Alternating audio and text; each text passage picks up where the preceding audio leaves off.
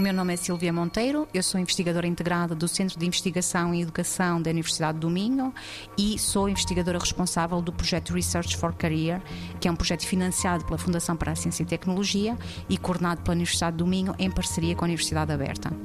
Em termos de enquadramento, podemos referir as mudanças que têm ocorrido no mercado de trabalho ao longo dos últimos anos, que têm vindo a tornar as perspectivas de emprego menos definidas e menos previsíveis ao longo do tempo, enquanto as transições entre empregos também tendem a ser cada vez mais frequentes e mais difíceis.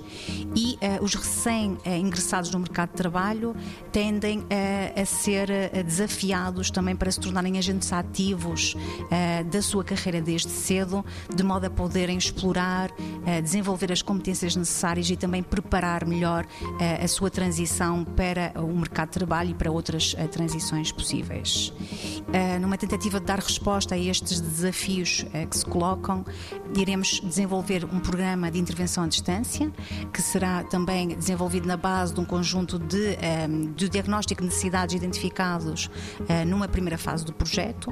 e a ideia será conceptualizar, desenvolver e implementar para depois avaliar a eficácia eficácia desta intervenção. Portanto, sabemos hoje que existem já algumas iniciativas de intervenção de carreira à distância, eh, no entanto, existem muito poucos estudos de validação eh, que nos permitam, eh, no fundo, identificar com confiança aquilo que pode ser o tipo de iniciativas mais eficazes para promover a empregabilidade através deste meio.